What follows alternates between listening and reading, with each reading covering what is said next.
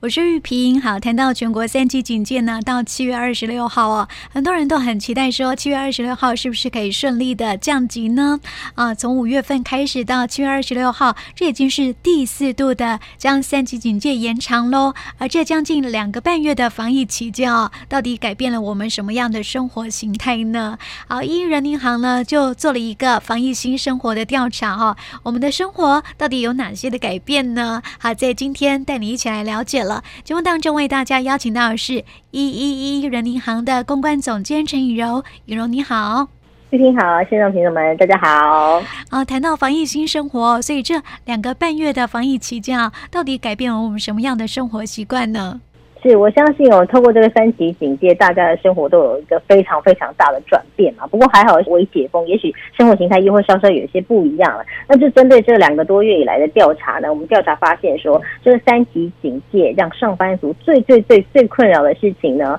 排名第一的是无法外出运动，占了百分之四十九点七哦。因为像呃，比如说像我好了，我可能是有固定习惯会上健身房，但是呢，现在健身房全部都关闭了嘛。那即使是说微解封，好像有一些也是不同调嘛，因为像馆长就说他的成吉思汗的健身房是不会再重新开张的，因为他说消毒会有这个操作上的问题嘛。所以很多人变成说，即使是想要去公园跑个步，但是大家可以想一想，跑步有没有还要戴口罩，会有多喘多热哦。所以光是想我，光我自己都完全不会想要去做这件事情，因为可想而知，那会有多痛苦。所以就变成说，只能在家里做一些呃简单的那种 YouTube 跟着做运动这样子。那但是跟这个上健身房还是有很大的差距嘛。所以对于那种呢，就是比如说一个礼拜都要运动个五次或三天的人来说呢，真的是非常大的困扰吼。所以大概是有半数的人都觉得说，不能出去外面运动啊，走一走，真的很困扰。那再来就是电费暴增啊，电费暴增占了百分之三十九哦。相信大家以前如果是上班族的话，那大概呃八九点你出门之后冷气就关掉了吼，那一直到了晚上回来，可能七点钟你才会再重新打开。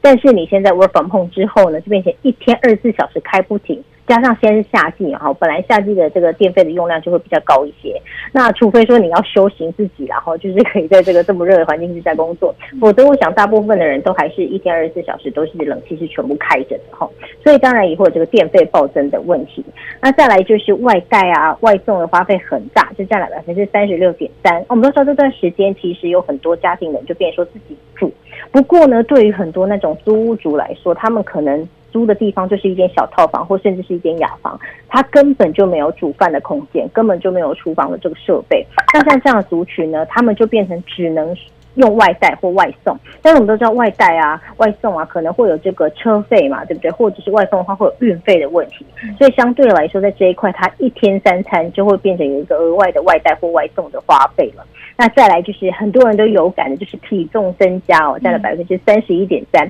大家都说在家里哇，好焦虑哦，看到洋芋片就想要抓来吃一下，然后再点个盐酥鸡好了。可能一方面我觉得是因为大家闷在家里，因为真的很闷嘛，你又不能出去走一走，然后你又不能运动，那好像没什么事做，那我就吃个东西好了。哦，很多人都会说，这这段时间最大的伤害就是体重呢，就是直线的增加了，而且又不能运动嘛，对不对？然后每天就是 focus 在说三餐吃什么，零食吃什么，所以体重增加呢，也是占了三成左右的上班族很困扰的事情。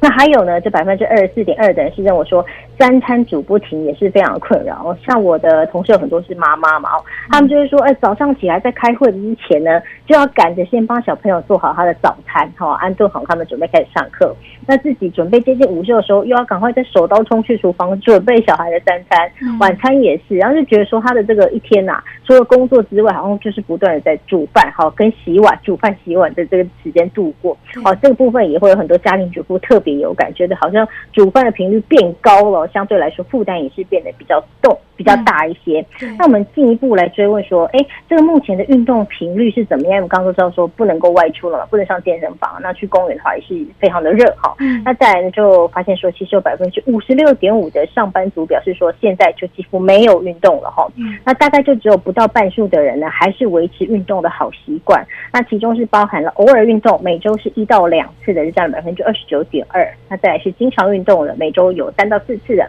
是占了百分之七点二。那另外就是天天运动的啦，哈，这个每周五次以上占了百分之七点一。像我自己就是现在就是天天运动，因为晚上也不能去哪里，但我就是可能跟这个朋友约就是线上视讯啊，我们就开个简单的 YouTube，找个有氧的或者找个那个 HIIT 来做这样子，保持自己运动的习惯，免得呢这些这个困扰，刚刚讲的体重增加啦，或或者是什么。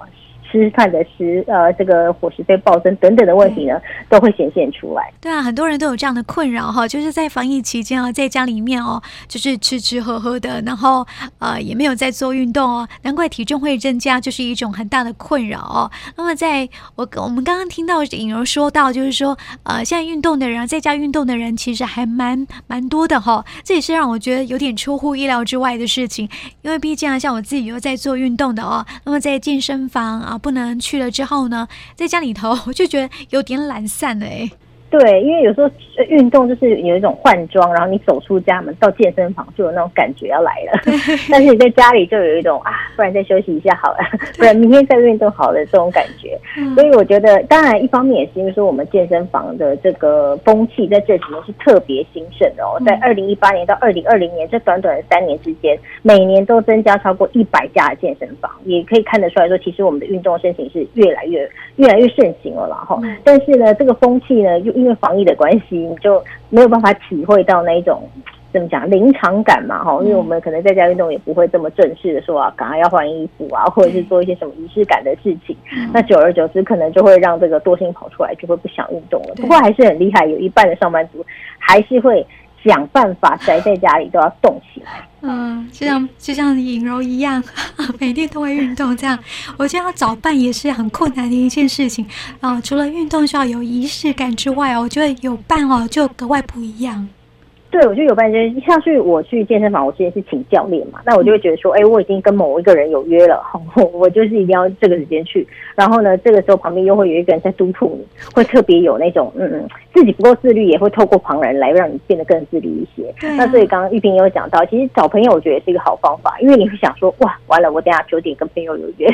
好，我就差不多，虽然还想要继续躺一下，但是我还是得起身了，因为朋友在等我这样子。所以我觉得交朋友运动是一个还不错的方式。哦，它可以等于说有一点点半强迫你说，哎，在这个时间你一定要站起来动一动哦。因为如果说是自己一个人，哇，那真的是我觉得要这个自律度非常非常非常高的人才有办法维持在说啊，我每天都一个人，然后就呃运动三十分钟到一个小时，是其实上是蛮难的。所以其实有些方法可以 push 你自己啊，强迫你自己来运动，包括比如说你透过线上课程也可以。如果你觉得不好找朋友了哦，因为有些人可能朋友的时间对不上。不过在这段期间，我反而是觉得朋友是很好找的，因为像我的朋友。也，他现在有朋呃运动的对象，他以前可能是外务很多的哦，常常有聚会，常有聚餐，但是现在可没有了。嗯、而且你在这时候说你要出去外面聚会聚餐的话，他可能会被谴责哦。所以说，其实晚上大家都没什么事嘛，你八九点呃八点到十点，基本上如果是没有小孩的单身家单身的上班族的话，基本上是不会有什么太多的外务会。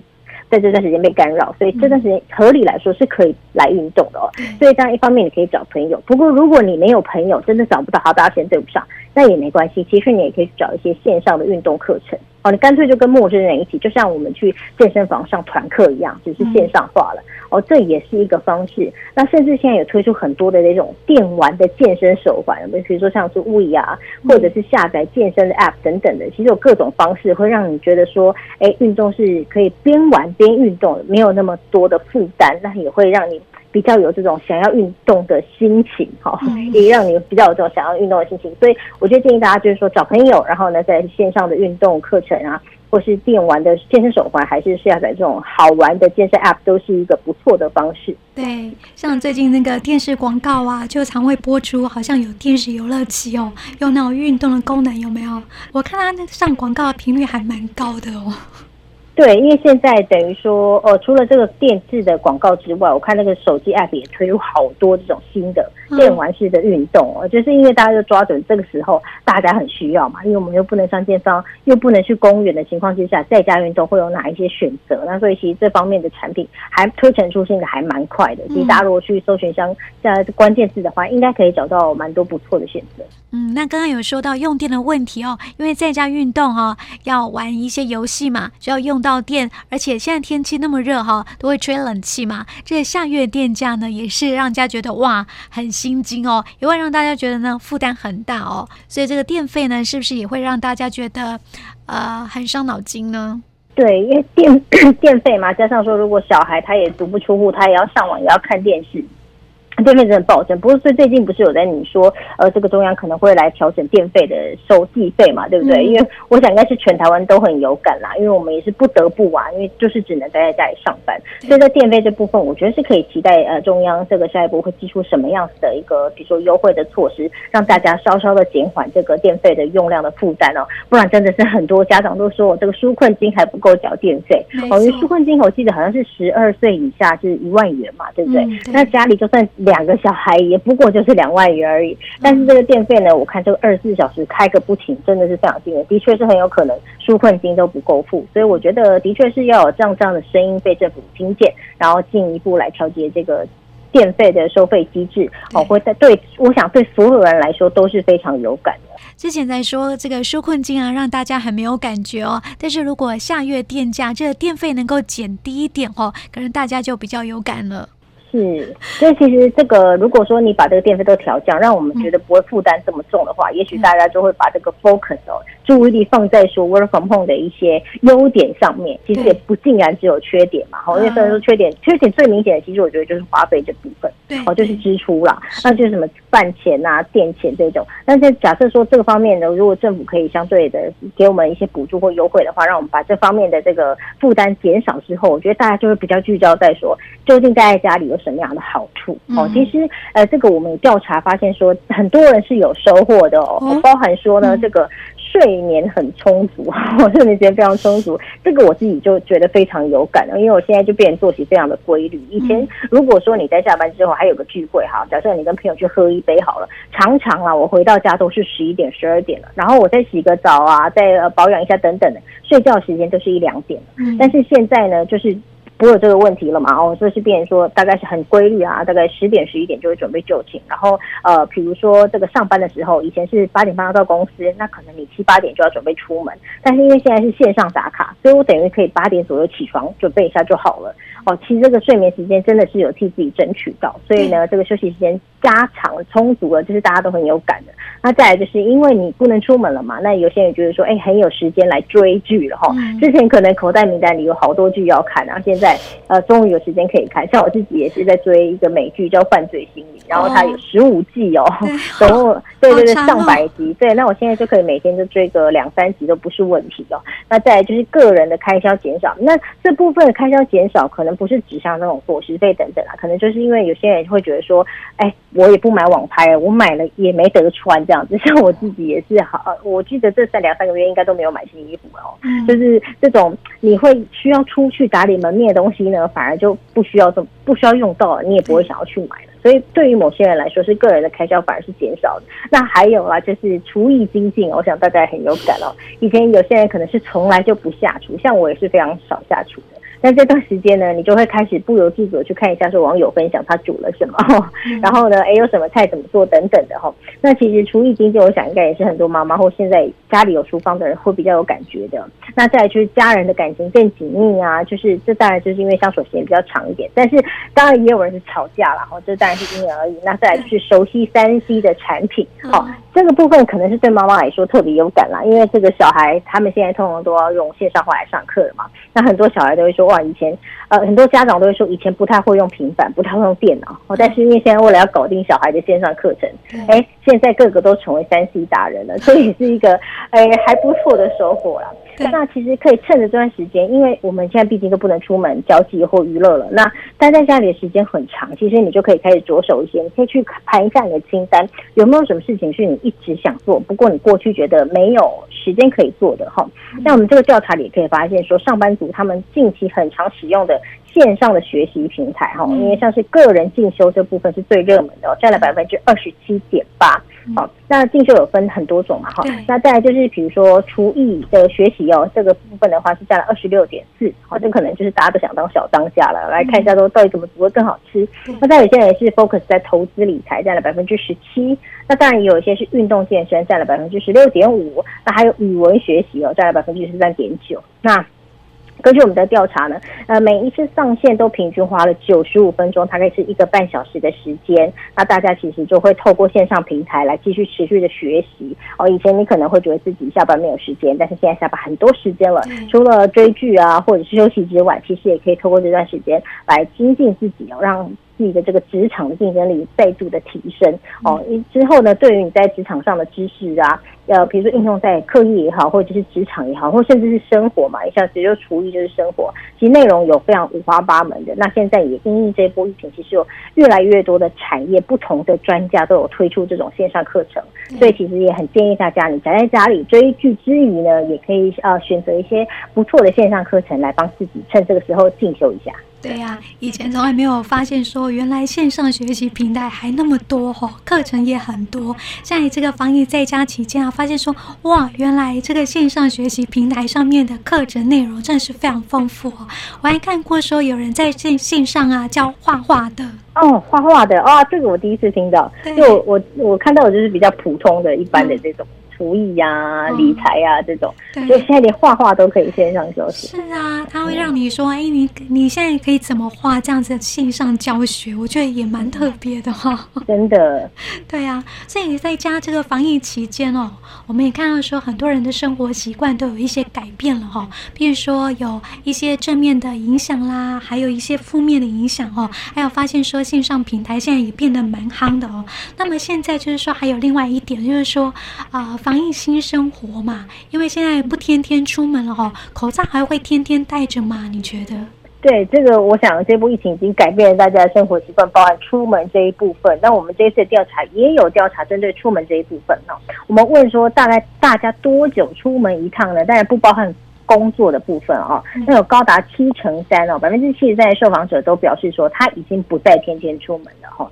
那其中呢，包含了一个礼拜他就只出门一到两次的人，占了百分之四十五点六，而其实蛮高的，大家都频率都大概是三四天才出门一次。那每两天就出门一次的占了百分之十五点六，那么每三天出门的则是十一点六。那出门的目的到底是什么呢？哈，主要就是要采买日用品嘛，哈。采买食材，然后外带三餐，然后跟看医生，好，这些其实都可以。理解啊，这都是生活必须嘛，所以其实可以看到，其实不会有些人是为了什么，呃，为了串门子啊，为了打麻将这种理由，大家都是因为生活必须。那像我自己，其实出去的频率还蛮高的，我大概是一两天会出去一次，但是主要也是因为呃要拿外带啦，当然拿完外带就回家。那当然就是因为像我的冰箱就是比较小型的那种，没有办法囤很多货，那那可能就是一两天我就必须要去超市补个货。不过那个时间都非常短，就进去然后速速的拿完货就赶快出来这样子。哦，所以我想。就算是出门频率很高，像我这样比较高的，比如说两天出去一次的，我想这个出门的时间也是会相对的来说短很多。那问一下说，大家这个采购食材地点呢，最常就是说超市跟卖场嘛，好，百分之七十五点七的人都是去这边来补货。那其次就是透过这种网购的通路的，是占了百分之三十一点三。另外呢，还是有些人习惯去传统市场的，占了百分之二十八点六。哦，那么。